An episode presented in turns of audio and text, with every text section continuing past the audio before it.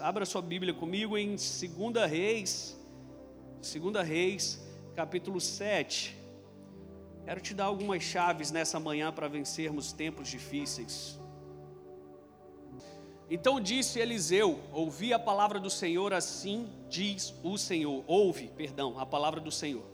Amanhã, quase a este tempo, haverá uma medida de farinha por um ciclo e duas medidas de cevadas por um ciclo, à porta de Samaria. Porém, um senhor em cuja mão o rei se encostava, respondeu o homem de Deus e disse: Eis que, ainda que o Senhor fizesse janelas no céu, poder-se-ia fazer isto? E ele disse: Eis que verás com os teus olhos, porém disso não comerás. E quatro homens leprosos estavam à entrada da porta, os quais disseram uns aos outros: Para que entraremos, para que estaremos nós aqui até morrermos? Se dissermos, entremos na cidade, há fome na cidade, e morremos aí, e se ficarmos aqui também morreremos.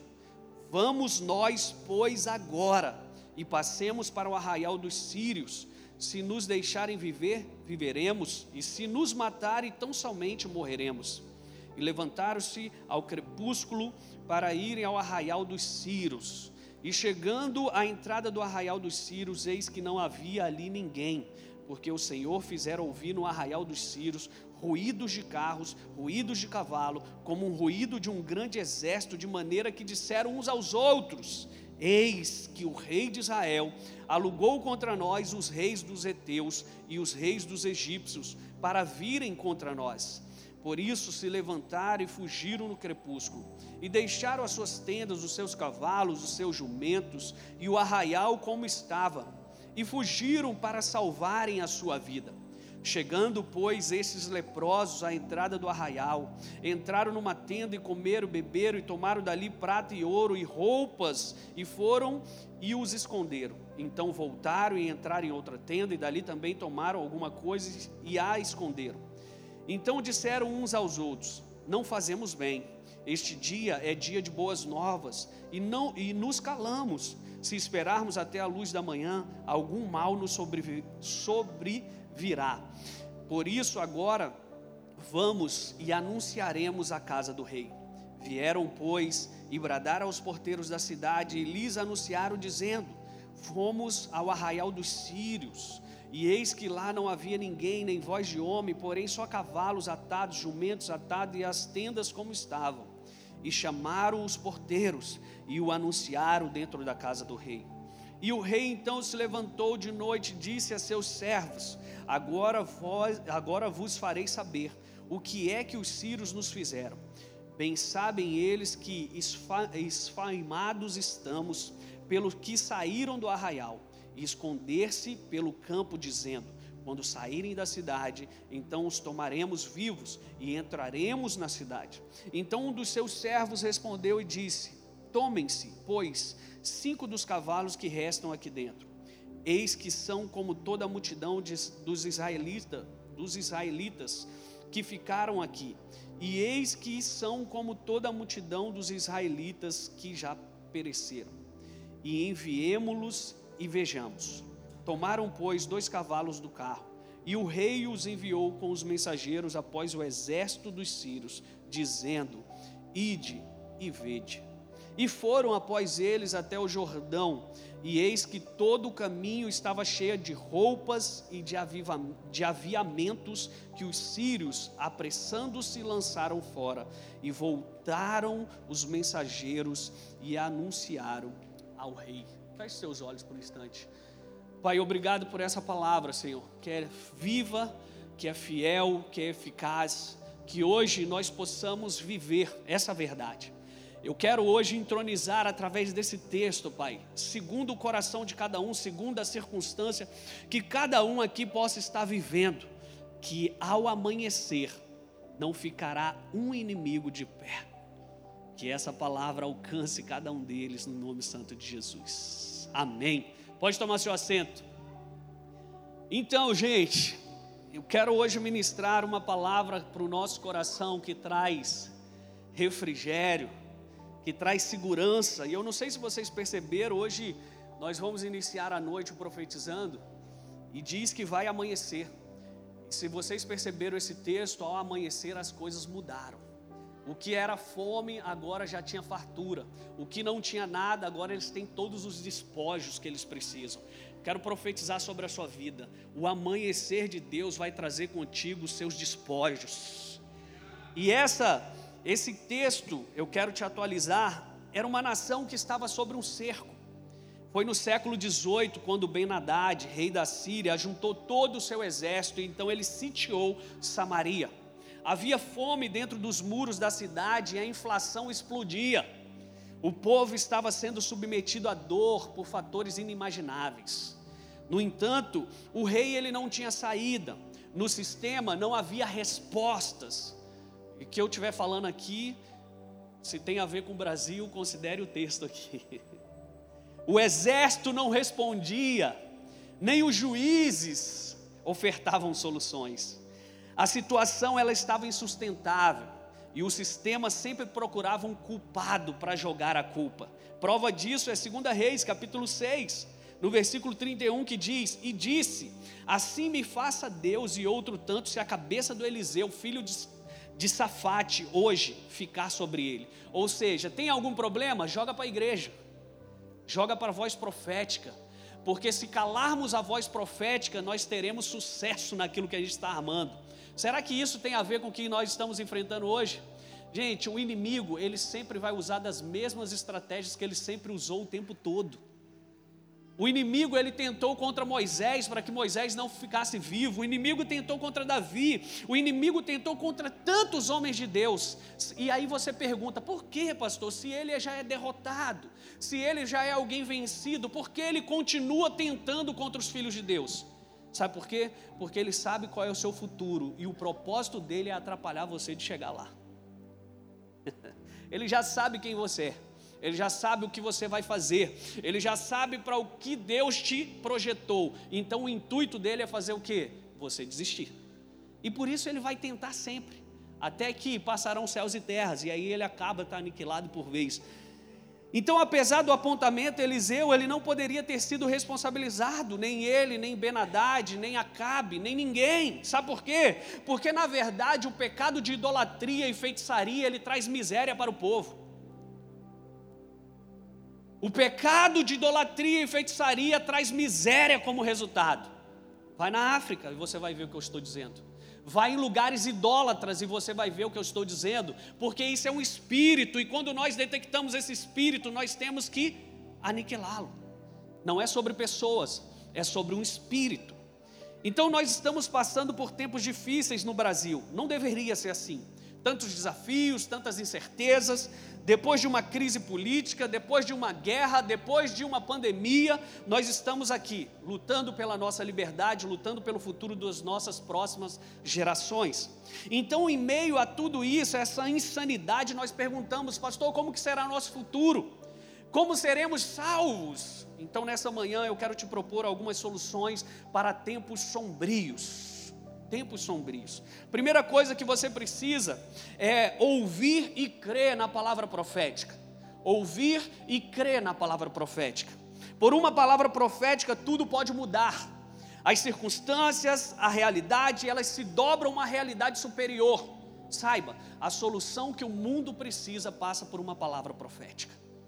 Então disse Eliseu: ouve, ouve a palavra do Senhor Assim diz o Senhor: amanhã, quase a este tempo, haverá uma medida de farinha por um ciclo, e duas medidas de cevada por um ciclo, à porta de Samaria. Sabe qual é a palavra profética para você? Aonde o inimigo está tentando sitiar, vai haver abundância na tua vida. Aonde o inimigo está tentando te derrotar, vai haver vitória na tua vida. Porque a palavra profética que Deus tem para nós é que maior é o que está em nós do que aquilo que está no mundo.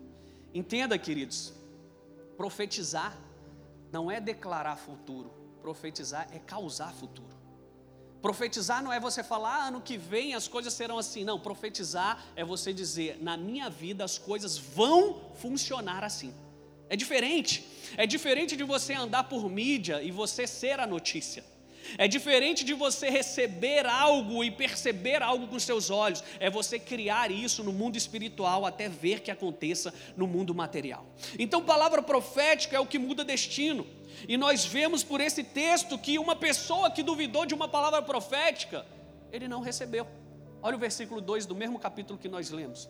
Porém, um senhor em cuja mão o rei se encostava respondeu ao homem de Deus e disse: Eis que, ainda que o Senhor fizesse janelas no céu, poder-se-ia fazer isso? E ele disse: Eis que o verás com os teus olhos, porém disso não comerás. No final desse capítulo você vai ver essa história se cumprindo. Ou seja, a palavra, ela garante o seu cumprimento, sabe por quê? Porque quem liberou é fiel para cumpri-la. Quem liberou é fiel. Eu pergunto a você, no tempo de Moisés, quando estavam matando crianças, quando estavam matando os homens, será que Deus não sabia que o inimigo agiria assim? E mesmo assim ele lançou quem? Moisés. Sabe por quê? Porque Deus vai contra todas as circunstâncias possíveis e talvez impossíveis que possa chegar até você. Se você estiver firme na palavra que ele te liberou, ela vai acontecer, porque fiel é Ele que vela para ela cumprir. É isso que diz Isaías 55, versículo 11: O Senhor libera uma palavra e ela vai e cumpre o seu propósito, não volta vazia. Ei, amigo, nessa manhã eu quero liberar algo poderoso sobre a sua vida. E eu quero te dizer que ainda nesse ano você vai ter vislumbre de futuro de 2023, o que Deus está separando para você. Perceba, você será conectado por pessoas, através de telefonemas, WhatsApp e qualquer outra coisa, mas Deus vai te garantir que Ele está contigo. Não importa o cenário, queridos, não importa, não importa o que você está vendo, não importa, o que nós precisamos é de fato continuar declarando a palavra de vida eterna na nossa vida, e com certeza ela vai acontecer. Ei, as circunstâncias vai se dobrar a promessa as circunstâncias vai se dobrar a promessa. A segunda coisa que você precisa fazer para romper com tempos sombrios é ajustar as suas expectativas. Quais são as suas expectativas?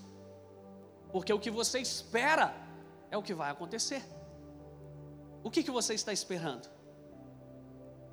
Ainda Desde tempos mais remotos ainda não se ouviu, ainda jamais se imaginou, com os ouvidos não se perceberam, um Deus que está trabalhando em favor daqueles que nele esperam. Isaías 64, versículo 4. O que você precisa então é esperar em quem? Criar expectativa que o seu amanhã vai ser melhor, criar expectativa que Deus está fazendo na sua vida. Não é o inimigo que está ditando a regra, é Deus que está declarando que o seu futuro nele é poderoso. Não é sobre o que eu estou estou vendo com os meus olhos, mas é o que eu estou crendo. Quando nós cantamos aqui agora, nós acabamos de cantar de dentro para fora. Tem muitos cristãos vivendo de fora para dentro, e esse é o problema. Quando nós vivemos de dentro para fora, a nossa expectativa gera realidade. Aquilo que nós acreditamos começa a ser possível, porque se tiver fé do tamanho de um grão de mostarda, diga a este monte, erga-te e lança-te ao mar, e assim será. O que ele está dizendo que tudo é possível que crer, Marcos 9, 23. Nada será impossível se de dentro para fora você criar expectativas de futuro no Deus que você crer. Então nós precisamos ajustar as nossas expectativas foi Stephen Hawking, cientista conhecido por ser portador de esclerose lateral amiotrófica, doença degenerativa do sistema nervoso. Ele disse que aos 21 anos, quando ele descobriu a doença, ele diminuiu a sua expectativa a zero, pois ele decidiu assim: o que vier pós esse relatório é lucro para mim. E ele foi um homem extremamente feliz porque as expectativas dele estavam: eu vou viver um dia mais e será maravilhoso. E se eu viver mais um dia, será maravilhoso. E se eu viver mais um dia, será maravilhoso. A grande questão é que a sua expectativa está no caos e não na promessa. E os seus dias não têm sido maravilhosos. Eu falei para vocês, fiquei muito reflexivo depois que fiz 41 anos. Sei lá. Entrei numa fase de valorizar até uma fronha limpa no meu travesseiro. Por quê?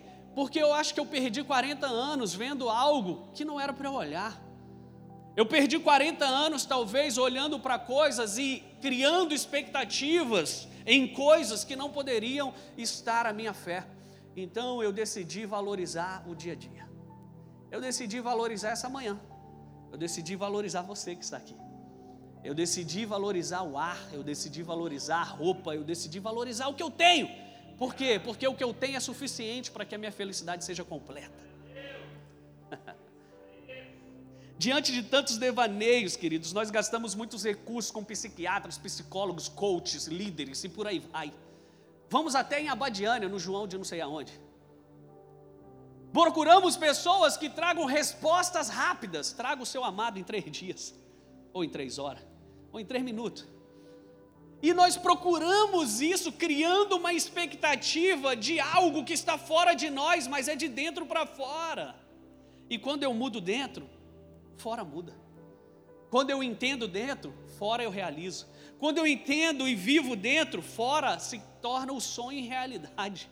Por quê? Porque a expectativa ela tem que estar dentro de você no que você carrega e não no que as pessoas podem te dar. Então a maioria dessas pessoas que você vai buscar, psicólogos, psiquiatras, coaches e por aí vai, ele vai dizer para você: seja contente com o que você tem e você vai ver a sua vida mudar. Aí você fala: poxa, mas isso tudo estava na Bíblia. Por que, que eu gastei tanto dinheiro indo atrás desses profissionais para saber que basta o seu dia, o seu próprio mal. Que se hoje não foi bom o suficiente, significa que não chegou ao fim, porque quando chegar ao fim, vai ser excelente. Filho. Então eu quero te animar e dizer: tá difícil, não chegou ao fim, e Deus vai mudar esse cenário. Em contrapartida, nós criamos altas expectativas movidas por desejos e ambições sem fim, que nunca equivalem àquilo que já possuímos. Nunca equivalem. Se você compra o iPhone 14, amanhã lança o 15, você vai estar insatisfeito com o 14. Mas quem tem o 7 vai vibrar se tiver um 14. Ou seja, nós nunca vamos estar satisfeitos com o que temos. Então nós precisamos estar satisfeitos. Diga para a pessoa do seu lado: esteja satisfeita.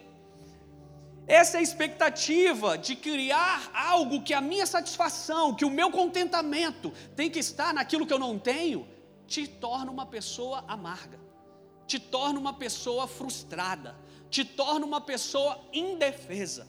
Por quê? Porque você só é feliz se tiver o que você não tem. Esse é o mundo.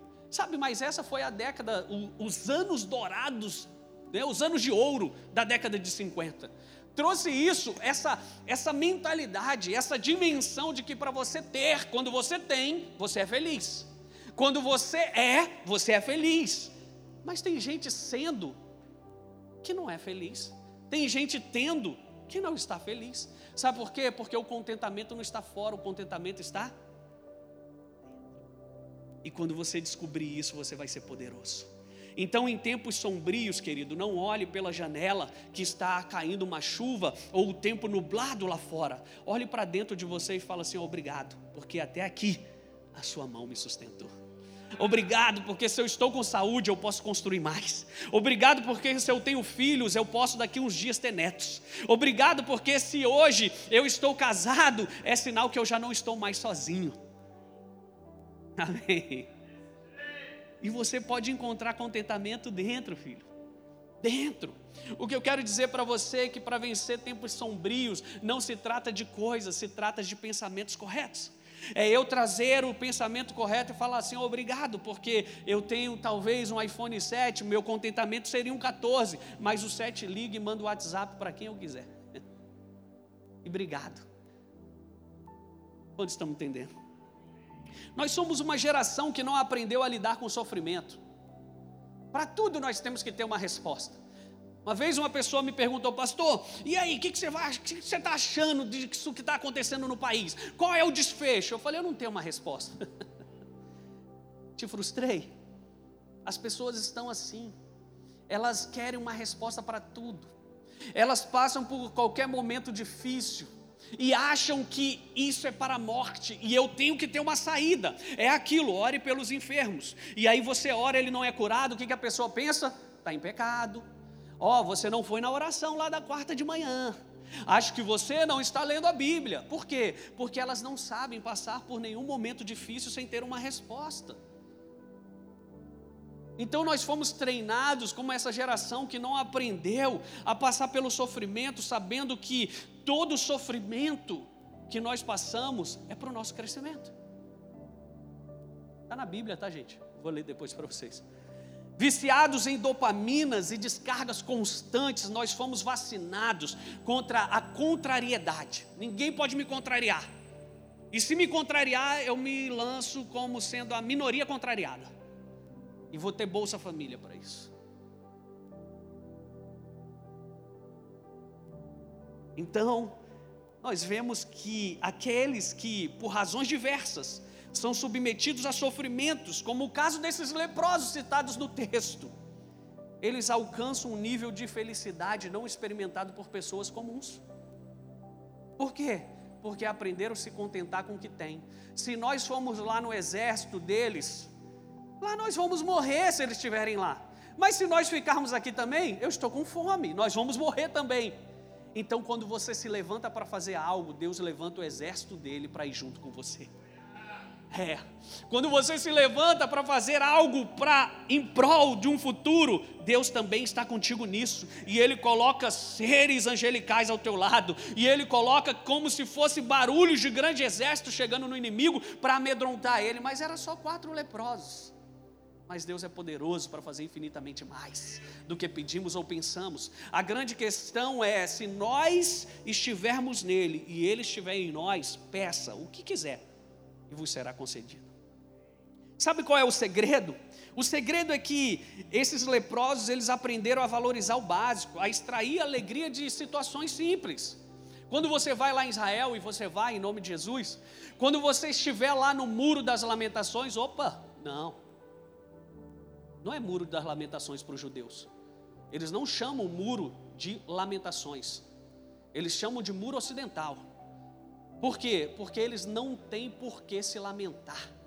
Pergunta para um judeu, converse com ele, e ele vai dizer assim para você: Nós não temos do que lamentar, nós temos tudo para a nossa sobrevivência, e Deus, Ele é bom. E as pessoas, nós brasileiros, temos tudo. Mora lá e vai sair do culto agora, vai chegar lá na sua casa, dar um tibum na sua piscina aquecida, o churrasco já está fritando. Hum, picanha, é, picanha. Já está lá fritando o churrasco, tudo, e você está murmurando. E você está reclamando. Por quê? Porque você não aprendeu a viver contente, em contentamento, grato pelo que Deus já te deu. Esse é o segredo o mais. Então vai lá Israel e pergunta, ô judeu, muro das lamentações. Ele vai falar, o quê? Você está louco? A gente não tem do que se lamentar. Aquele muro significa que Deus nos libertou uma vez e vai nos libertar de novo. A gratidão pela vida, pelo ar, pela água, pelo conforto de uma cama, ela produz dopamina suficiente para sermos felizes agora. Pronto, cheguei no meu ponto. Você está feliz agora? Tem pessoas infelizes com tudo, filho. Porque se ela ganhar esse iPhone 14 que ela tanto quer, vai ser cinza e não preto como ela desejou. Ah, não serve, porque não é preto, porque não é cinza. Está infeliz com tudo, ou seja, as coisas não estão nas coisas, as coisas estão na pessoa. Eu vou sair dessa cidade, porque essa cidade só me trouxe problema. As pessoas só fizeram isso comigo, líderes fizeram isso comigo, isso, aquilo, aquilo outro. Vou para outra cidade, filhão leve contigo o teu próprio problema. Porque você vai chegar lá, vai acontecer a mesma coisa. Porque não está fora, está dentro. Já viu aquelas pessoas que tudo fala que é o diabo? O diabo está furioso lá em casa, pastor. Uma briga que o senhor não está entendendo, eu e minha esposa. Eu falo A, ela entende Z. Eu falo B, ela entende D. A briga está constante lá, ah, é, está constante. Só muda então você, para a gente ver se esse diabo não sai pela janela. Mas é mais fácil eu jogar para os outros aquilo que eu tenho que mudar nível de contentamento. Então, é dopamina suficiente para sermos felizes agora. O que Deus está nos pedindo é: seja contente com o que você tem agora. Seja feliz com aquilo que está na sua vida agora. Eu preciso ter desejos? Claro, a Bíblia diz sobre isso. Eu preciso ter expectativa de futuro? Claro, a Bíblia diz sobre isso. Mas eu preciso estar contente com o que eu tenho agora, porque isso é nível de dopamina para você, para você vencer o amanhã. Quando estão me entendendo, pode dizer amém. Então, muitos fisicamente Muitos fisicamente doentes são saudáveis, e muitos fisicamente sadios estão doentes. Por quê, pastor? Porque doença é sobre o seu pensamento. Certa vez fizeram uma pesquisa para descobrir quem dominava o nosso corpo. E então submeteram pessoas nesse teste. Perceberam que a mente das pessoas é o que mata elas. Colocaram então um preso que já estava nas vias de cadeira elétrica e falou com ele: se você vencer esse teste, você vai ser solto. Mas se você morrer nesse teste, você já ia morrer mesmo na cadeira elétrica. Ele falou: ok, eu tenho uma chance. Então colocam ele naquela maca de hospital, colocam um pote embaixo dele. E esse balde que estava embaixo dele, um balde de metal. Então fizeram um pequeno corte no seu pulso e falou: se o seu sangue ficar jorrando aí, você vai morrer. Mas se ele coagular, você pode ter vida. E aí nós te libertamos. Ok. Fizeram um corte superficial, prenderam ele na maca, fizeram um corte superficial aonde nem sangrar sangrava. Colocaram então embaixo dessa maca o soro pingando ali naquele balde. E cada pingo fazia toque, toque, toque. Ele falou: Meu Deus, estou morrendo. Estou morrendo, para sangue, para sangue. Estou morrendo, estou morrendo. E aquilo ali, toque, toque, toque, toque, foi aumentando. O que, que aconteceu com ele? Ele morreu. Porque a mente dele passou para o corpo dele que o sangue dele estava esvaindo. Ele preso, não podia ver. O que, que aconteceu? Nada. Nem sangrar estava sangrando, mas a mente dele disse para ele: Você está morrendo. Tem pessoas assim, infelizes, estão mandando resposta para o, seu, para o seu próprio corpo, dizendo: Nós estamos morrendo. Quantas pessoas na pandemia não morreram por causa da sua mente, não por causa da doença? Eu não posso, eu não posso. Ai, se eu tocar nisso aqui, o vírus está aqui. Ai, se eu fizer isso aqui, gente, eu não sou médico. Mas o básico necessário nós sabemos. E tem muitas coisas que pode te acometer você voltando agora para casa, mais do que um Covid, talvez. Mas a sua mente vai dizer se isso vai ser real na sua vida ou não. Não quero andar de avião, porque eu tenho medo desse avião cair. Você sabia que acidentes automobilísticos é infinitamente maior do que os acidentes de aviões? Mas você anda de carro todo dia, e correndo, e sem cinto, e fura sinal. Muitos fisicamente doentes são saudáveis e muitos fisicamente sadios estão doentes. Ambições desenfreadas tornam as pessoas cativas. Nesses tempos sombrios, quem sobrevive são pessoas descoladas, são pessoas sem posses, são pessoas sem pose, característica dos vencedores. Pois quanto mais longe nós formos com Jesus, menos coisas poder, poderemos levar. E eu não estou fazendo apologia a ser minimalista ou não ter coisas, mas as coisas que você tem, ela não pode te ter. É a questão do jovem rico. Vá lá, dá tudo que você tem aos pobres e me segue. O que, que aconteceu com ele? Nada, porque as coisas que ele tinha, tinha ele, e não ele tinha as coisas que ele tinha. Então tem pessoas assim que estão morrendo, terminando o casamento, é, isolando o filho, por quê? Porque a empresa não está indo bem. Ou seja, a empresa, ela tem você ou você tem a empresa? Isso é uma boa pergunta para que você seja feliz. Filho, a empresa pode estar pegando fogo e caindo, e aí? A sua vida, o seu filho, o seu casamento, o que, que tem a ver com isso? Felicidade agora. Os leprosos decidiram morrer com dignidade, caso fosse preciso. Terceira coisa que eu quero te dar: esforça-te. A terceira solução é produzida por pessoas que se esforçam. O desenvolvimento ele decorre de esforço, gente. Desenvolver-se é se esforçar. Portanto, nós precisamos de níveis de dificuldades para alcançar novos patamares.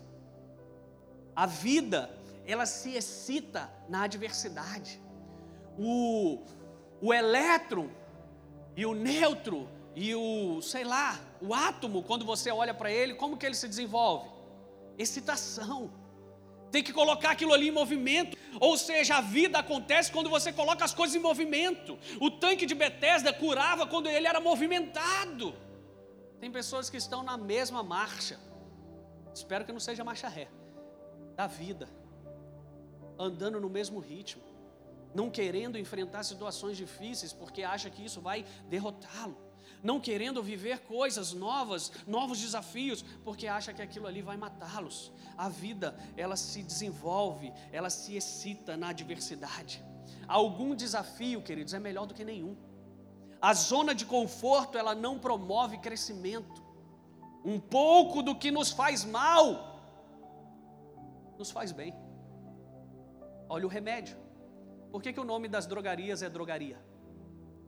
Hum, pastor, nunca pensei nisso. É, uma droga. E você vai lá todo dia, tá amarrado, quebrado na tua vida, em nome de Jesus. Por quê? Porque eu estou me enchendo de droga. Só que a droga que te faz mal, numa quantidade boa, ela se torna um remédio, ou ela pode se tornar um veneno. Nós precisamos de algo para mexer as águas. A resposta à adversidade nos evolui, pois só progredimos em meio aos desafios. Se diante dele agirmos corretamente, nós vamos ter um aliado. Diante do desafio que eu estou enfrentando, eu tenho um aliado. Foi Og Mandino que disse: obstáculos são ingredientes indispensáveis a uma vida bem-sucedida. Cada problema é uma oportunidade para um sério e maduro confronto, e desperdiçar isso é comprometer o nosso futuro não quero encarar nada, não quero viver nada, então a sua vida vai se resumir, você já sabe. Epicuro, ele disse assim: os grandes navegadores devem a sua reputação às grandes tempestades. Por que, que você conhece Davi? Por que, que você conhece Moisés? Porque são pessoas que fizeram alguma coisa com uma adversidade. Mas quem determina a dose é o próprio Deus. Fique tranquilo, fique tranquilo, pois nós estamos nas mãos de alguém perfeito. É 1 Coríntios 10, 13 que diz: Não veio sobre vós tentação senão humana, mas fiel é Deus, que não vos deixará tentar acima do que podeis. Antes, com a tentação, dará também o escape. Deus está te dando escape. Deus está te mostrando algo poderoso. Pastor, está tudo muito difícil, está tudo muito fechado, eu não sei o que vai acontecer amanhã. Não nos sobreveio tentação maior do que aquela que podemos suportar, e Deus está nos enviando o escape. Sim, você consegue suportar essa tempestade. O médico diz que esse limite de dose é tolerável. E não nos induza da tentação, Mateus capítulo 6, versículo 13. Mas livrai-nos do mal, porque teu o reino, o poder e a glória para sempre. Amém.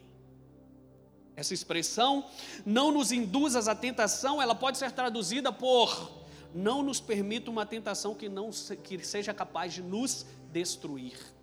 Seja qual for a adversidade, queridos, ela não veio para a tua destruição. Ela veio para a tua aprovação. Vença as tuas provas e pegue os teus diplomas. Vença a tempestade e pegue momentos de bonança. Vença tempos difíceis e entre no regalo do Senhor. Amém? Você recebe essa palavra? Quarta e última coisa, para nós terminarmos. Em meio ao desfrute dos despojos, os leprosos perceberam a necessidade de repetir o que haviam recebido. Ou seja, eles poderiam fazer o que, gente? Pense comigo: quatro leprosos não podiam viver dentro do arraial, estavam vivendo fora. Já estavam vivendo o que? Ruim da vida. Por quê? Estou isolado do povo, não posso ter contato com ninguém, eu não tenho o que comer, nós estamos passando fome aqui, e agora eles descobrem o oásis no deserto. Que eles vão a uma cidade onde tinha banquete, onde tinha tenda, onde tinha roupa, onde tinha tudo. E o que, que eles pensam? Vou viver com o que é só para mim. O que sobra eu tenho que repartir. Gente, isso é contentamento. Tem pessoas que não, quanto mais tem, mais quer. Quanto mais tem, mais quer. Ah, entregue isso aqui, reparta, passe, viva esse princípio. Não, não, não. Esse dinheiro aqui, olha, esse dinheiro aqui vai ser para. Para que que vai ser esse dinheiro? Para eu botar uma roda nova no carro. Hum, que legal. O que, que vai acontecer? Sua esposa não, você mesmo vai arranhar essa roda aí no meio fio. Ou seja, não sabem viver com o que tem. E esses leprosos falaram assim: agora é minha hora, filho. Eu entrei numa cidade, num arraial aqui que tem tudo para mim. Ah, tem tudo aqui para mim e tal. O que, que eu vou fazer? Vou ficar com tudo para mim. É my precious. Quem falava isso? É o Esmigo, Senhor dos Anéis. Quantos cristãos Senhor dos Anéis nós estamos tendo no tempo de hoje? Nessas expectativas devem, nossas expectativas, elas devem partir de um coração grato. Pois se elas crescerem mais que a gratidão, nós seremos infelizes tendo o suficiente. Diga hoje para si mesmo. Diga hoje para si mesmo: eu tenho dinheiro e alegria suficiente. Você consegue falar isso para você? A cura da ganância, querido, chama-se contentamento. Vivemos em uma época de excessos, acessos e estímulos de alta recompensa. Tudo está nos bombardeando. Tudo. Coisas que você jamais pensou querer ou ter, ou sei lá, sonhou com isso, está ali no próximo semáforo da esquina. E você vai lá e eu quero ter. Por quê? Porque lá no meu bairro todo mundo tem. Meu vizinho tem. Eu tenho que ter carro, por quê? Porque no apartamento que eu moro tem três garagens, não tenho nenhum carro. E todo mundo tem, então eu tenho que ter. Excessos, ganância. Nós temos muita comida, gente, muita comida. Muitas pessoas cresceram com arroz e feijão, quando tinha feijão. Estão vivos, felizes, podendo comer, sei lá, um arroz, um feijão e agora a picanha prometida.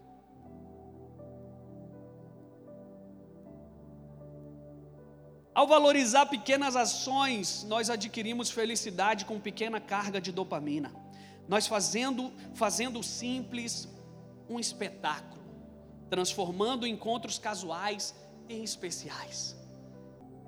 Quero te lembrar que aquilo que tem potencial de nos tornar realmente felizes, queridos, é gratuito. O que tem poder para te tornar hoje feliz é gratuito. O WhatsApp fez até o favor para você ligar sem pagar, de vídeo ainda. Então ligue hoje para sua mãe, para seu pai, para seu parente. É gratuito e vai te deixar feliz. Você pode ser feliz com o que possui, mesmo que não seja o bastante, mas é suficiente, gente. Qual é o seu objetivo? Onde o que você deseja chegar? Lembre que sem rumo definido, a pressa não serve para nada. As pessoas estão correndo, estão querendo construir coisas, fazer, mas para onde você está indo? Não sei, estou indo. A vida está em movimento, então eu tenho que me movimentar. Não adianta ter pressa se não tem destino. Não adianta ter pressa se não tem visão. Por vezes nós progredindo, progredimos dando passos para trás. E tem pessoas que precisam entender isso. Seja feliz agora, mesmo antes de conquistar tudo que você deseja mesmo antes de tudo. A grande chave da vida chama-se contentamento, e nós só poderemos ser felizes com gratidão no nosso coração. Só, não tem outra saída. Amém? Então pode ficar de pé agora, que acabou meu esboço. Hum.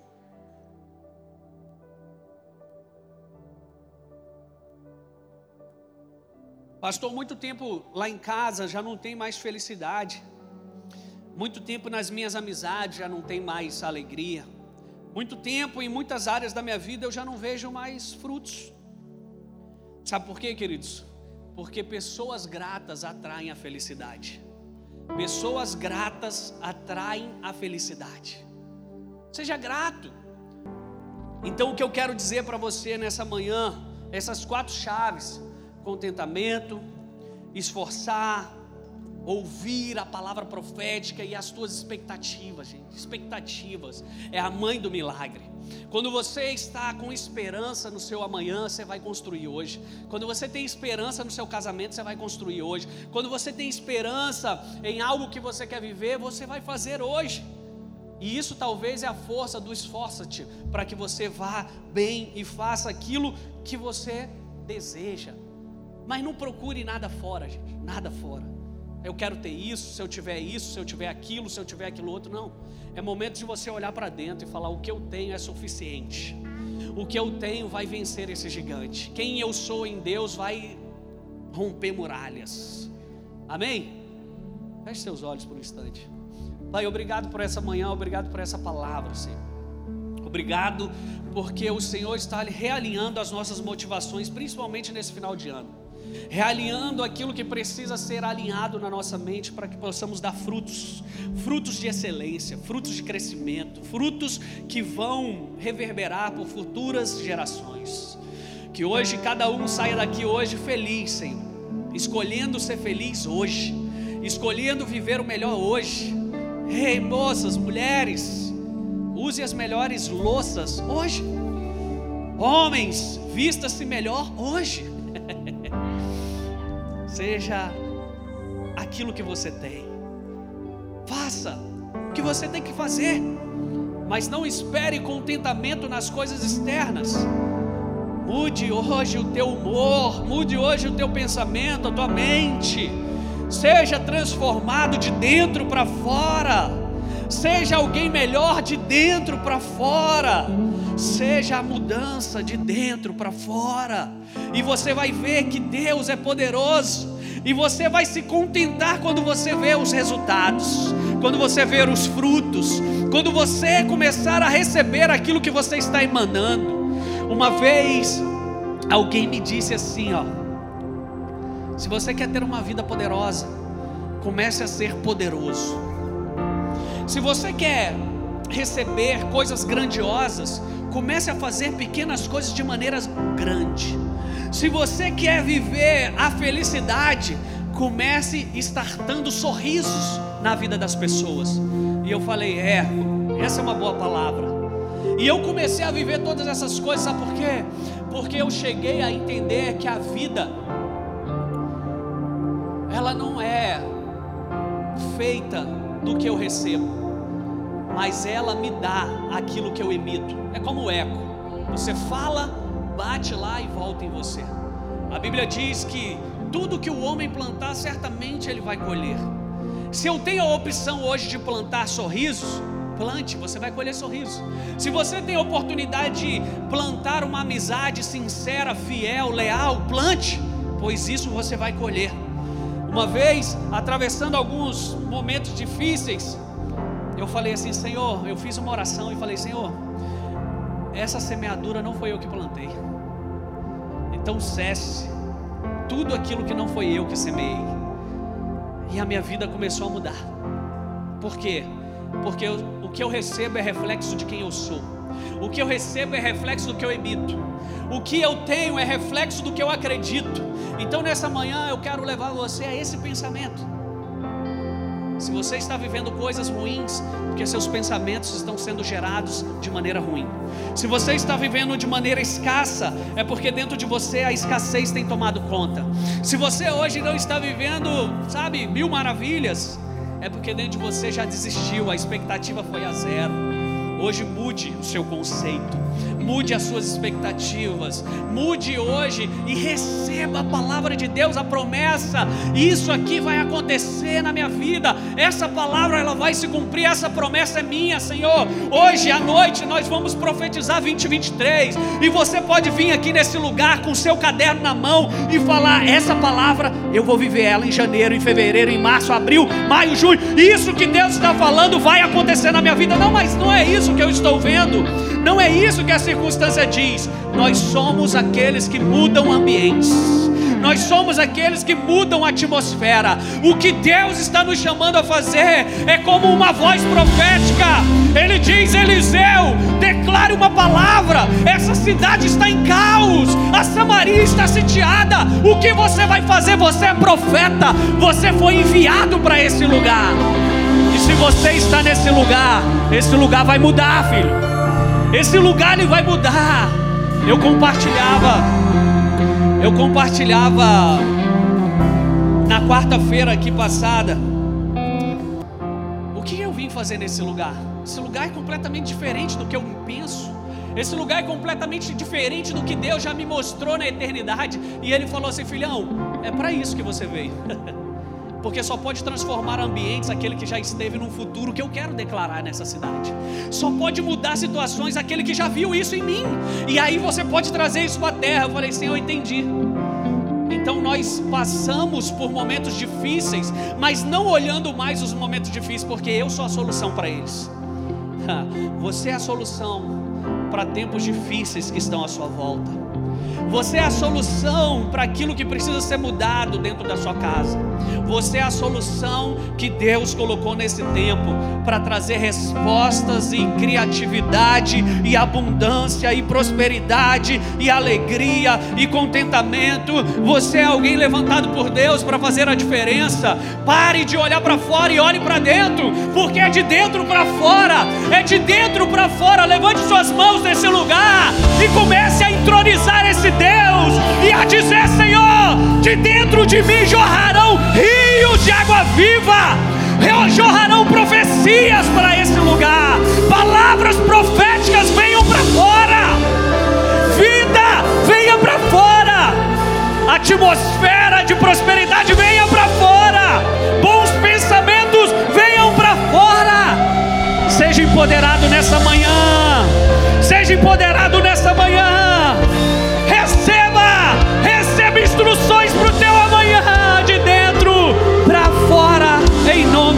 Jesus.